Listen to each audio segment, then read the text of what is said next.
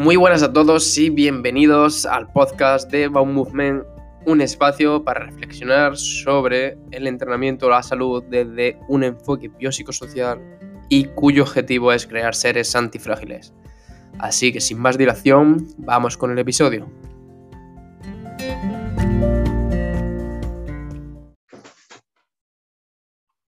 Muy buenas y bienvenidos a otro episodio más de Movement Podcast, donde hoy es un, es un, episodio especial básicamente porque, porque voy a hablar con, con, Álvaro, que ha sido un deportista, entrenado, no me gusta decir tampoco paciente, eh, de Movement y quiero que cuente el caso. Al final hemos visto bastante interesante que, que comente él desde su punto de vista lo que ha sido la lesión y también desde mi punto de vista lo que ha sido también la lesión y cómo, cómo ha sido ayudarlo ya que al final cuando, cuando hablé con él directamente eh, creíamos que, que, hablar un poco de ese caso eh, iba a ir muy bien porque todos, es decir, muchos de los que me seguí, directamente os pasa lo mismo, estas lesiones de menisco, de cruzado, viene mucha incertidumbre a la cabeza, muchas preguntas. la típica pregunta es de, voy a volver otra vez a estar bien, es decir, esto ya es para siempre, ya no voy a estar al mismo nivel, etc. Entonces, hemos visto bastante interesante como grabar un episodio para vosotros, donde Álvaro cuenta un poco su caso y que al final también veáis pues, eso, que al final hay luz al final del túnel. Eh, entonces, directamente vamos a empezar con una presentación de Álvaro, que os cuente mejor él quién es. Así que nada, Álvaro, te cedo, te cedo la palabra. Genial, muchas gracias. Pues nada, yo soy Álvaro, eh, soy estudiante de CAFIR en el INEF, estoy acabando, justo este es el último año en el que estoy haciendo y pues la verdad que soy un antiguo lesionado de rodilla que ahora muy agradecido a David porque la verdad que eh, no tenía ni idea cuando me lesioné, hará dos años, yo era un chico deportista, hacía un montón de deportes, vengo del mundo de la escalada también, me gusta el mundo del gimnasio. Y me lesioné la rodilla en la universidad. Eh, en principio el pronóstico era que simplemente era un esguince, luego pues me hicieron las resonancias correspondientes y demás y se vio que tenía un menisco roto, el menisco interno y además el cruzado en principio estaba bien, pero bueno, después de eh, su correspondiente operación y rehabilitación y demás, en la operación me dijeron que tenía tocado también el, el cruzado. Entonces, bueno, cerraron allí, un poco hicieron lo que pudieron en la operación y yo hice mi rehabilitación, pero no quedé, no quedé del todo satisfecho porque sí que es verdad que notaba que en ciertas posiciones, movimientos, sobre todo en acciones dinámicas y demás, pues tenía problemas, la rodilla se me iba y yo no sabía por qué, porque en principio yo ya estaba operado. Entonces, bueno, eh, en, general tenía bastante incertidumbre con respecto a mi rodilla precisamente por eso, porque ya había pasado por una operación, en un principio con un pronóstico bueno y, y seguía teniendo problemas después de dos años de haberme operado. Así que nada, esa es un poco mi historia, así de buenas a primeras, supongo que será bastante parecida a la de, muchos de, los que nos escuchen. Así que. seguramente quien, quien esté escuchando el podcast dirá, pues eso también me ha, pasado a mí. E incluso el de ir de un trauma que te diga una cosa, después que te abran, te digan otra, etcétera. Y eso es bastante frecuente. Y Álvaro, ¿cómo fue la lesión? ¿Cómo, cómo sucedió? Pues mira, era, fue jugando al balonmano. En un partido de balonmano, eh, pues caí con la pierna derecha y una hiperextensión de, de rodilla. Eh, no, no tenía un crack ni nada, simplemente dolor fuerte y al andar y demás no tenía ningún tipo de bloqueo. O sea, en general no tenía los síntomas de, un, cruzado roto porque no tenía una inestabilidad excesiva y demás y ningún tipo de bloqueo ni nada. Lo que pasa que, bueno, me dolía muchísimo, se me inflamó un montón la rodilla y demás, pero el mecanismo lesional fue una hiperextensión. Caí y la rodilla se fue hacia adentro. Y otra cosa que comentamos cuando, cuando empezamos a hablar directamente fue que, los traumas te decían, que te dijeron directamente que, que iba a ser una lesión grave y que directamente que era muy difícil que volviese a ceineo o que volviese al deporte, etcétera. Es decir, ¿qué mensajes te dieron más o menos los traumas? Es decir, ¿fueron solo, solo uno? Es decir, ¿qué mensaje te dieron a ti en ese momento? Pues fíjate, mira, yo después de operarme tuve bastantes recaídas, pues ahora ya tres años que me operé y como periódicamente cada seis o siete meses, cada vez que metía intensidad, sobre todo en deportes de equipo, con saltos y caídas, yo me hacía 15 en el lateral interno porque notaba que la rodilla me fallaba y al final pues caía. Y nada, todos los traumas a los que yo iba después de haberme hecho el 15 pues me decían eso, que el cruzado estaba tocado, que al final habían hecho lo que habían podido en la operación y que la única opción que tenía era volver a operar hacer un injerto, porque yo no, no me hice un injerto, una operación de cruzado, una sustitución entera, pero sí que me lo, bueno, lo retrayeron térmicamente y demás, y me dijeron eso, que no iba a poder hacer deporte a no ser que me, que me operase. Y yo la verdad es que en ese sentido sí que me negaba, porque había sido muy duro para mí el pasar por una operación, por tantos meses parado, viendo progresos, pero bueno, la recaída sí que es verdad que es muy, es bastante duro para una persona que se ha operado de la rodilla y se supone que está bien, que le digan eso, que te tienes que operar otra vez o no vas a poder, no vas a poder jugar ni disfrutar del deporte nunca más. A mí el último traumatólogo al que fui me dijo eso. Me dijo, me llegó a decir, bueno, un poco me dijo que, mi, mi, rodilla estaba para jugar al MUS. Fíjate cómo estoy ahora y lo que he mejorado. O sea que en principio eso sí que me afectó bastante en el sentido de que me transmitieron como una visión un poco catastrofista de lo que era mi lesión. Claro. El problema es que, por ejemplo, tú estás haciendo dinero, estás activo, más o menos tienes conocimientos y gente y en ese momento, pues eso, pues dijiste, discrepaste un poco de, de ese diagnóstico y dijiste, hostia, pues yo creo que hay más opciones directamente de, de que solo me tenga que operar, es decir, habrá algo más. El problema al final, muchos que nos estén escuchando eh, verán como que la operación es como el santo grial y que, y que, te va a tener que operar sí o sí. Pero así de como mensaje, es decir, la, la operación es un 50% y el otro 50% es todo lo que sea el entrenamiento de redactación. Entonces, muchas veces esa operación eh, no, no te va a quitar directamente de esa recaída ni te va a quitar de, muchas cosas, ya que al final, pues, no es ese, santo grial como muchos creen. Y, ah, pero, es decir, una vez que te dijeron ese mensaje, eh, ¿cómo fueron esos primeros meses de afrontamiento? Es decir, ¿qué, qué, pensamiento te venía moviendo a la cabeza? Bueno, pues yo estuve bastante fastidiado porque soy una persona que le encanta hacer cualquier tipo de deporte.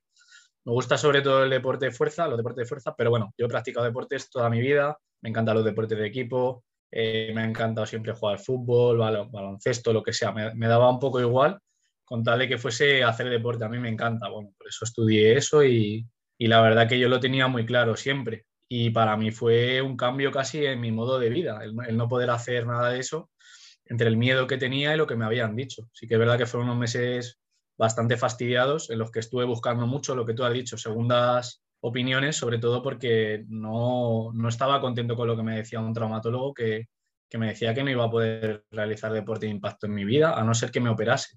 Y como tú has comentado, al final el trabajo que viene antes de la operación y, y el que viene después es prácticamente el 50%, incluso yo diría más, para mí.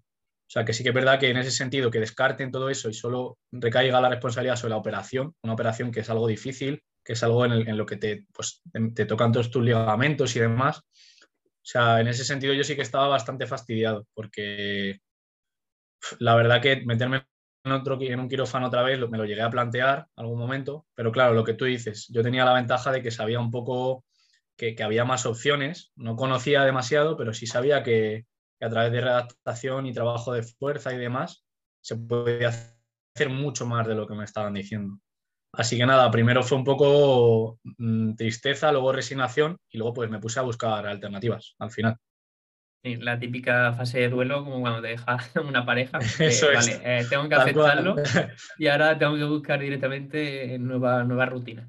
Vale, eh, lo que has dicho también me parece importante recalcarlo, que es lo de la segunda operación al final, es decir, la operación en muchos casos, es decir, tampoco vamos a ser, yo tampoco soy un hater de la operación y en muchos casos es súper recomendable, pero al final una operación va a traer un trauma a tu rodilla, al final lo que has dicho tú, te rajan, te tocan los ligamentos, te, te, cortan tendón, te lo ponen, te lo cosen, al final eso queremos que no es un trauma para la rodilla, no es en plan solamente opero que viene, etcétera. Al final eso se queda bastante bastante resentida. Entonces, mucha, lo que sí se está viendo es que hace una década, etcétera, sí se está estudiando mucho el tratamiento conservador, que directamente hace esa redactación es, y esa rehabilitación directamente obviando un poco la operación. Y entonces, en el momento, si tú te ves que estás bien, directamente no operes. Y si ves que directamente está que, que no está del todo bien, sí operas, pero al final no va a pasar nada porque retrasa un poco la operación. Al final, lo principal sería primero trabajar y ver cómo te ves y después directamente ya, si no te ves bien, directamente sí operas, porque incluso lo que hayas estado haciendo de entrenamiento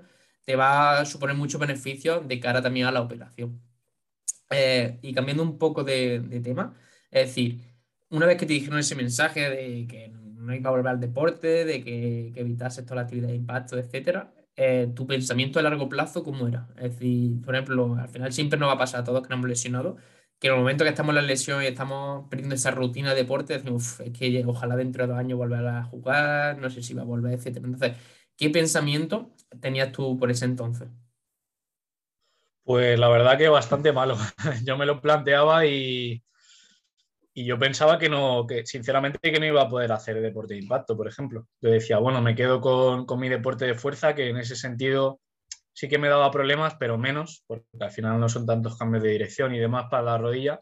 Y yo pensaba que eso lo iba a tener que dejar de lado. Incluso ni me planteaba el, volver, la verdad, porque ya como me dijeron que era un tema de operar o iba a seguir así, yo decía, joder, la verdad que es que al final casi que llegué casi a aceptar de, en algún momento de decir, yo no voy a poder estar al 100 otra vez, no voy a poder volver eh, a la versión anterior que yo tenía de mi rodilla sana y demás. Y fíjate, ahora estoy, considero que estoy incluso mejor que cuando antes de lesionarme, la verdad, después de todo el trabajo de fuerza y, de adaptación. Así que fíjate. Total, totalmente, tío. En plan, yo vi ahí el progreso y me ha dicho una cosa, ha dicho una cosa que en plan, que a muchos les pasa, que es el famoso miedo al impacto y es que creo directamente que ese comentario influye mucho el que te digan lo de actividad de impacto, que evite el impacto, etcétera. Porque es verdad que cuando está en la fase aguda, pues te molesta el impacto, porque es verdad que tiene más, más carga en la rodilla, y es verdad que molesta. Pero directamente el evitarlo al final, pues a largo plazo, si empiezas a evitarlo, te vas, no lo vas a tolerar y se te va a inflamar la rodilla. Y ahí comento tu caso, que al principio, es decir, cuando tú viniste a mí, eh, me decías que directamente que, te daba bastante miedo el impacto porque en el momento que lo hacías, directamente como que se te inflamaban las dos rodillas y tenías que estar dos o tres días parado. Eso es. sí, la verdad que yo... Dime, dime. En ese sentido, la tolerancia que tenía mi rodilla al impacto era nula. Pero era también por un tema eso, de que yo hacía mucho tiempo que no... Yo la rehabilitación que tuve fue, fue bastante pobre en ese sentido hice trabajo de fuerza, pero no orientado al impacto, ni una transición a, movimientos de cambio de dirección, ni nada de nada. Entonces, claro, yo hacía cuatro o cinco saltos y entre que como mi, cruzado no, está del todo roto, pero sí que me generaba unos graditos de laxitud que no es nada, prácticamente es muy difícil de ver. Pero sí que pues mi rodilla se movía un poquito más en torno a pues, movimientos tibiales y demás. Y todo ese impacto a mí me generaba pues, que se me inflamase la rodilla un montonazo. Pero claro, no, no, había llevado ningún tipo de proceso de, adaptación a la carga ni, ningún tipo de progresión, claro.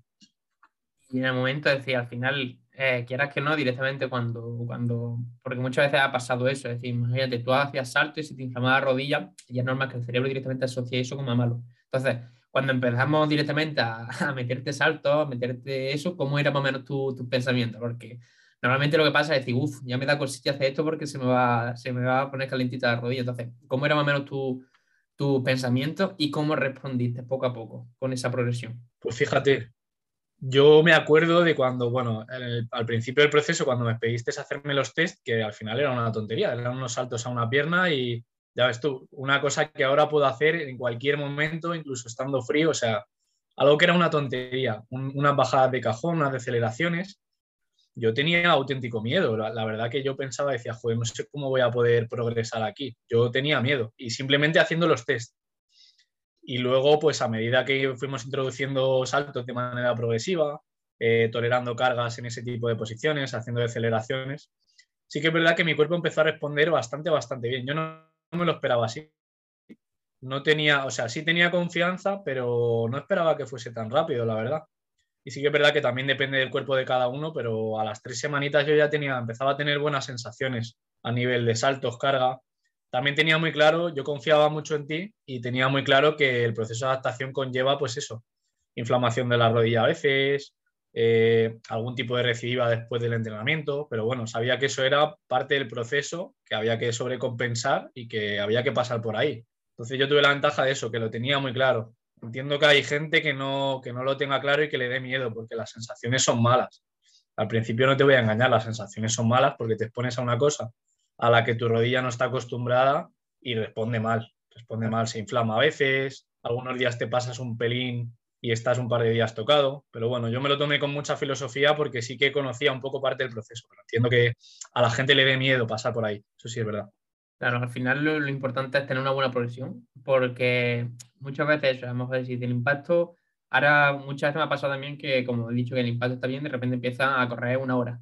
Es decir, el impacto está bien, pasan de no hacer nada, se pone a correr una hora, entonces ya el impacto sobrepasa la capacidad. Entonces, es importante sobre todo eso, de que creáis una base y también ir progresando poco a poco, es decir, no empecéis de, la noche a mañana, es decir, si te da miedo el impacto no va a empezar directamente saltando de un cajón al suelo y volver a saltar en la playa, sino que habrá que ir de lo más sencillito a lo más, a lo más intenso. Incluso, que lo que habla ahora es, perdón, es directamente lo que nos pasó, es decir, que a lo mejor alguna vez directamente a lo mejor ese impacto, pues alguna semana porque hemos dormido poco, hemos comido peor, hemos tenido más estrés, directamente ese impacto a lo mejor una semana directamente resiente un poco más la rodilla, que eso por ejemplo si no pasa a nosotros, Álvaro.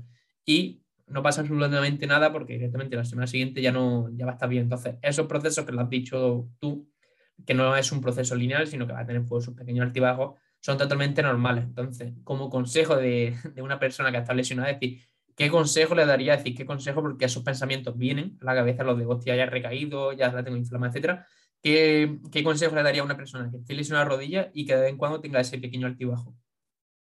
Pues que, que se lo tome con filosofía sobre todo, porque es una cosa que va a venir, es necesario en el proceso, no es una cosa, es, es un bien necesario, un mal necesario, porque eh, la semana después vas a estar fastidiado, pero sabes que luego si, si sigues, es muy importante que sigas con la progresión y sigas entrenando y no te asustes de, esos, de esas recaídas, eh, vas a recuperar y vas a volver al nivel por encima del que estabas. Es parte del proceso y todos tenemos momentos malos, la rodilla duele, molesta, luego estás en casa y está jodido porque está ahí un poco inflamado y demás.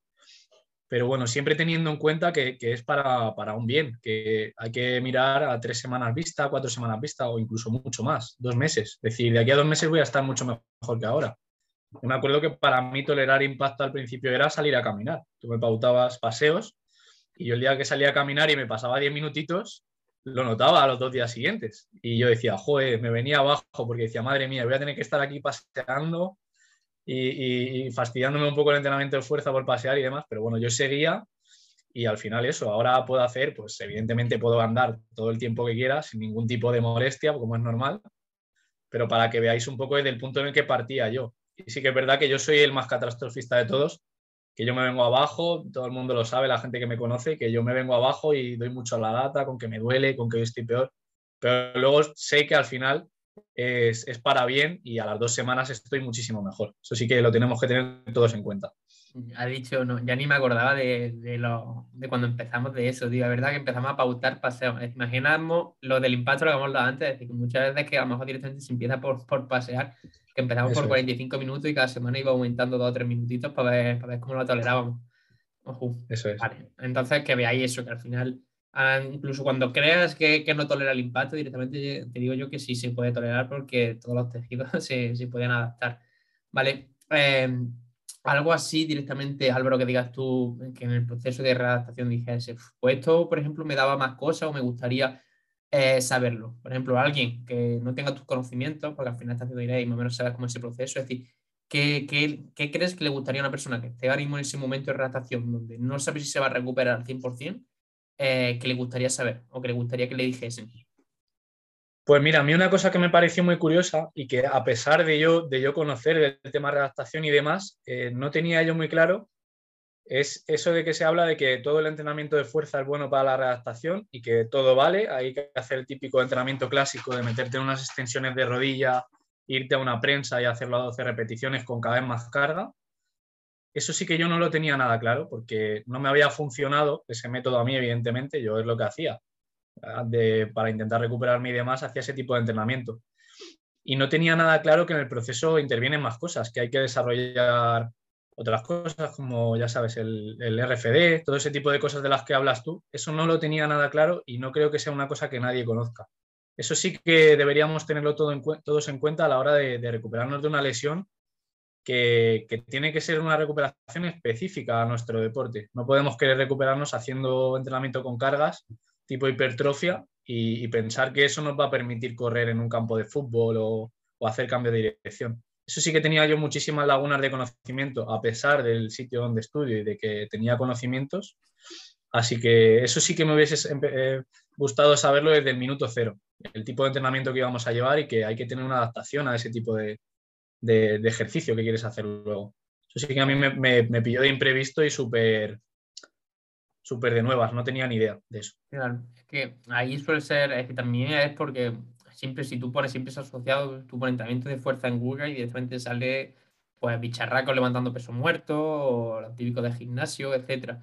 Y al final un entrenamiento de fuerza no solo significa eso, hacer peso muerto, sentadilla, prensa eh, y dos o tres máquinas de gimnasio, sino al final es un abanico de, intentar dar el mayor estímulo posible, como puede ser SRFD, que sea para controlar la fuerza, diferentes planos, que eso no se toca y eso sí es verdad que, que va a venir bastante bien en la adaptación. Entonces, mucha gente le pasa lo que a ti. y cuando me han hablado, me han dicho, pues David, es que yo no mejoro y hago sentadilla, zancada, búlgara y prensa, pero estoy igual, etcétera. Es que al final eso está mejor que no hacer nada, pero directamente eh, te queda en un 15%, porque hay muchas más cosas que se pueden explotar para, eso, para ver. Al final es para la recuperación. Vale, eh, Álvaro, si te parece, es decir, ahora tenía puesto como una parte 3 de más o menos eso, de, hablar un poco del día que llegaste a mí y más o menos eso, pues más o menos cómo fue el proceso, los pensamientos, cómo fue cambiando un poco esa visión de la lesión, etcétera. Entonces, eh, seguramente lo que hemos hablado algunas veces, al final lo más normal al principio cuando te lesiones es buscar tu información en Google, Instagram, etcétera, y ir probando. Más o menos, ¿eso fue lo que hiciste tú? Cuéntanos un poco qué fue lo que hiciste tú una vez lesionado. Pues yo, mira, eh, como realmente después de haberme lesionado y demás, no tenía muy, muy claro lo que, me, lo que me pasaba en la rodilla, porque no tenía un diagnóstico claro. Yo ya estaba operado y, se supone que estaba bien. Lo primero que hice fue ir a, varios traumatólogos y todos me dijeron un poco eso. Bueno, algunos incluso ni siquiera con la propia prueba de imagen, para que, para que tú veas, con la propia prueba de imagen, mi cruzado salía que estaba bien, cuando realmente sí que tenía algo de daño. O sea que eso de fiarnos de las pruebas de imagen siempre es un poco, tanto para bien como para mal, hay que fiarnos más de la sintomatología. Pero bueno, al margen de eso, una vez tuve mi diagnóstico y me dijeron efectivamente que tenía el cruzado un pelín tocado, eh, roto parcialmente, que se llama una rotura parcial, eh, pues yo ahí ya lo enfoqué en buscar una persona que conociese bien el mundo de la redactación y demás. Estuve buscando mucha información por Google porque me planteé gestionármelo por mi cuenta pero vi que era, había muchas lagunas, la gente decía básicamente lo que yo ya había probado.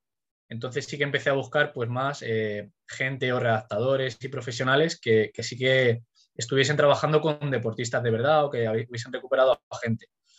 Y yo eh, llegué a ti pues precisamente porque hacía unos meses me había salido en Instagram una publicación tuya y pues me vino a la mente buscando un poquito eh, esa publicación de la que me acordaba. Y estuve como unas semanas pensando a ver y no, te encontré por Instagram, pero luego acabé encontrándote pues a raíz de no sé si otra publicación que encontré o algo así y, ya te escribí ahí en el formulario. Estuve viendo tu cuenta de Instagram, me gustó muchísimo lo que tenías posteado, el tema del steadiness y todo eso. O sea, cosas que me cuadraban muchísimo, que a mí me habían hecho mejorar lo máximo. Luego también vi publicaciones de, tus, de la gente que tú ya habías llevado, de tus deportistas y demás, y me convenció muchísimo. Vi también que era un, proceso online y me gustó mucho porque sí que es verdad que yo no tenía tampoco tiempo como para desplazarme a, un sitio. Estuve mirando otros sitios y algunos eran en Granada, otros eran lejos de, mi ciudad. Entonces sí que tenía esa problemática y me cuadró todo. Me cuadró que fuese online, que al final vi que cómo habías trabajado con la gente y me gustó mucho. Y al final, pues eso, te acabé escribiendo y ah, el mismo día que rellené el formulario me hablaste y demás, y ya, pues desde ahí hasta hoy. Vale, sí, al final muchas veces eso la gente como que no confía, incluso yo cuando empecé directamente con el trabajo en la digo, a ver cómo esto responde, pero la verdad que ha ido, ido súper bien y los resultados son magníficos, tío. Entonces, y una vez decía, aunque te pongas en manos de un profesional, siempre van a estar esas dudas, siempre van a estar esa incertidumbre, etcétera. ¿qué expectativas tenías? Es decir, tú te ponías a llamar un redactador y decías, uff, pero ¿me recuperaré o no? Es decir, ¿qué, qué pensamientos venían? ¿Qué expectativas creías tú que, iba a tener? Yo sinceramente pensaba que no iba a estar tan bien como estoy ahora. O sea, yo pensaba que iba a recuperar unos niveles de, fuerza y de actividad, pero no que fuese a estar muchísimo mejor que antes de lesionarme. O sea, eso ni se me pasaba por la cabeza. Yo, de hecho, esto era mi primera opción, pero mi segunda opción era pasar por quirófano. O sea, mi, mi idea era, bueno, pruebo esto y ya si no funciona, pues haré caso al traumatólogo y me pasaré por una segunda operación de cruzado, que lo que querían hacer era quitarme mi cruzado, que está relativamente bien, y ponerme uno. Así que fíjate, me llegué a plantear eso. O sea, expectativas tampoco las tenía muy altas. Pero sí que confiaba en eso, en poder mejorar un poco. Me dio un margen, pues fíjate, de un año. Dije, en un año, año y medio, a ver cómo ha evolucionado esto.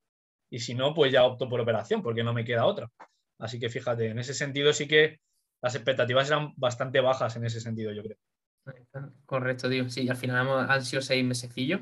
Y, en estos seis mesecillos, es decir, la hemos hablado un poquito antes, es decir, te da miedo, por ejemplo, meter plío, que se hemos hablado, pero también eh, tener respeto, por ejemplo, pues, a la extensión máxima de, la pierna, tenía ciertos giros, etcétera. Es decir, ¿cómo fue también esa sensación a empezar directamente a progresar en eso, en los giros, en las flexiones profundas, en las extensiones eh, totalmente? Porque eso también suele dar miedo después de la lesión y cómo era la sensación de cara a empezar a meterla otra vez.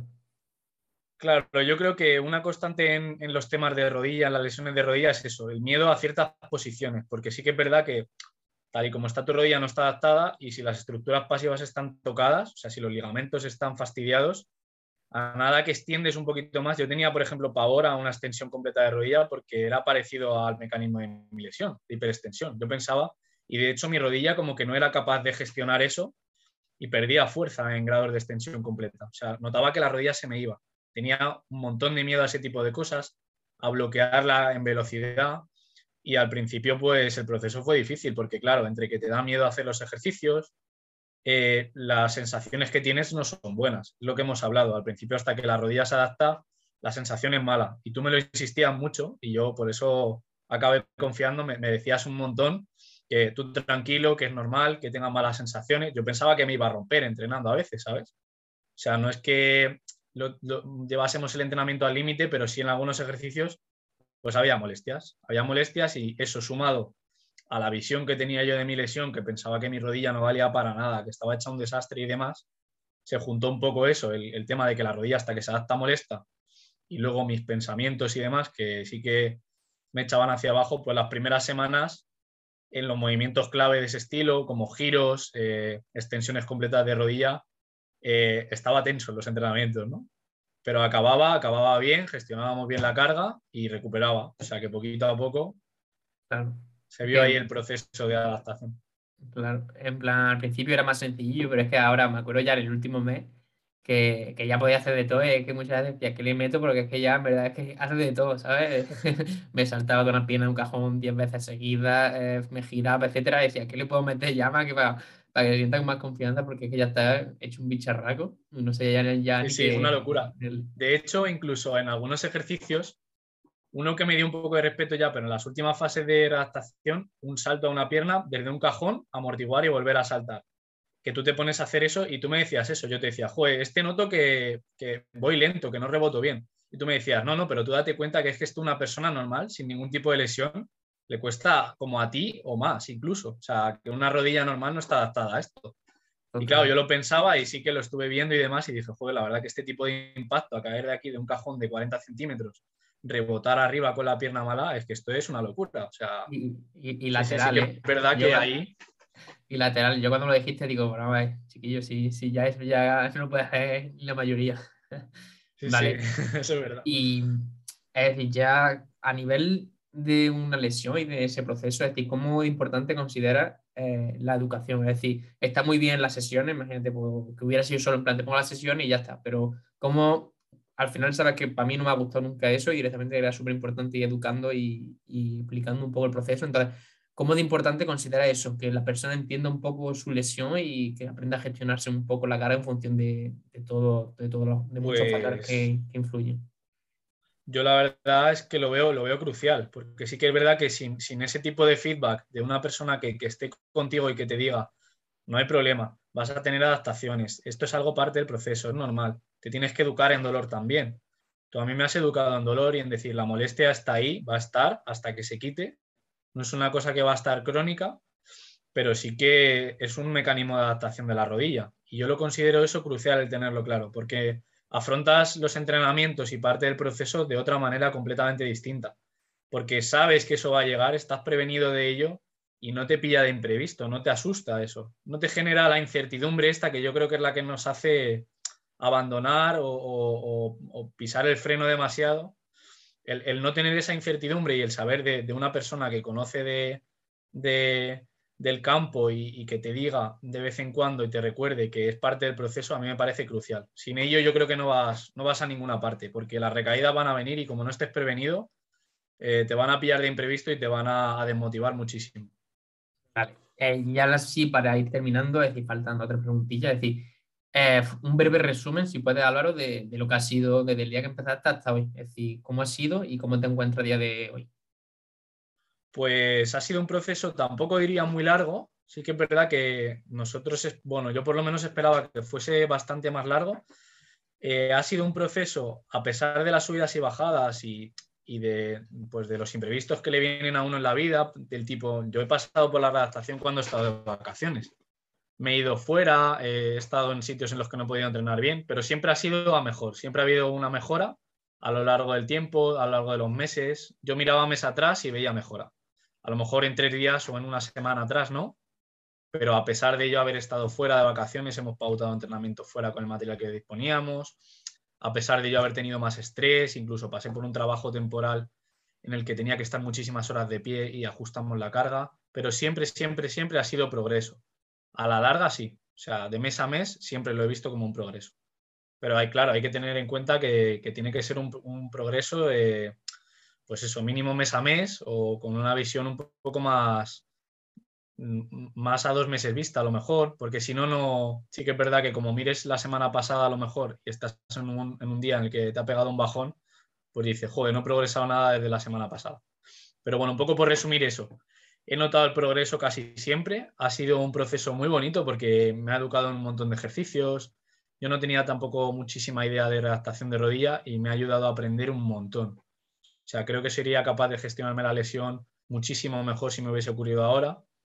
Me ha enriquecido muchísimo a nivel de, educación de dolor también. Ha sido un proceso muy bonito. Y luego he disfrutado como un enano en la mayoría de entrenamientos. Me ha encantado porque me ha sacado de mi zona de confort. Yo, como he dicho, estaba acostumbrado a hacer el típico entrenamiento de fuerza de siempre.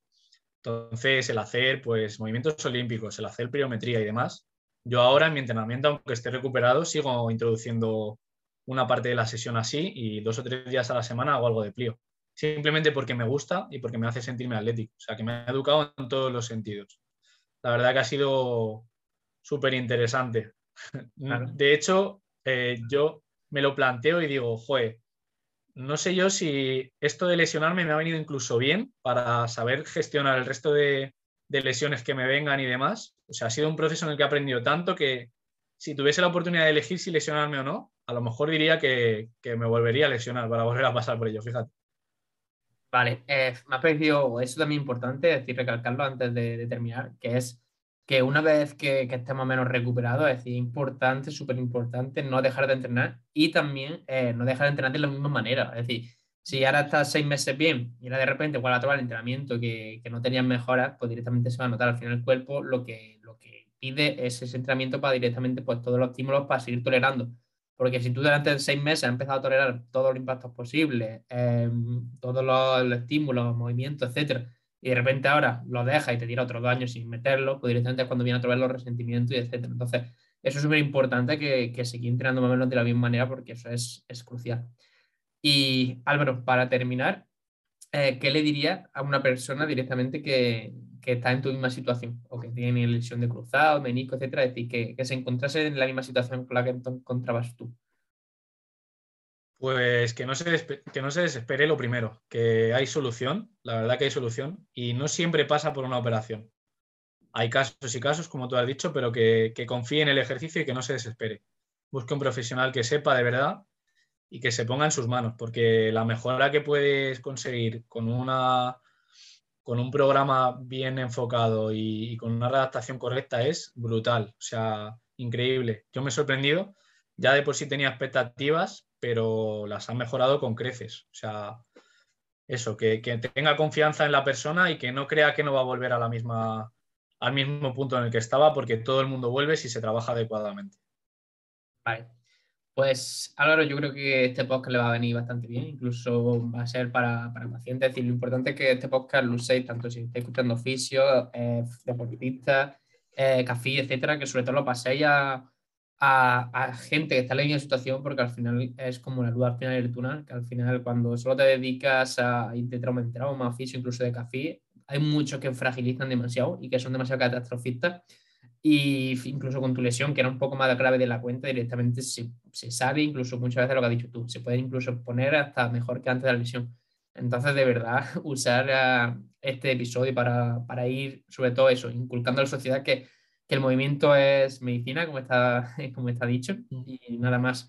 Así que si quieres decir algo, Álvaro, y si no por mí, ya estaría. Y muchísimas gracias sobre todo por eso, por este ratito que creo que le va a venir bien a mucha gente.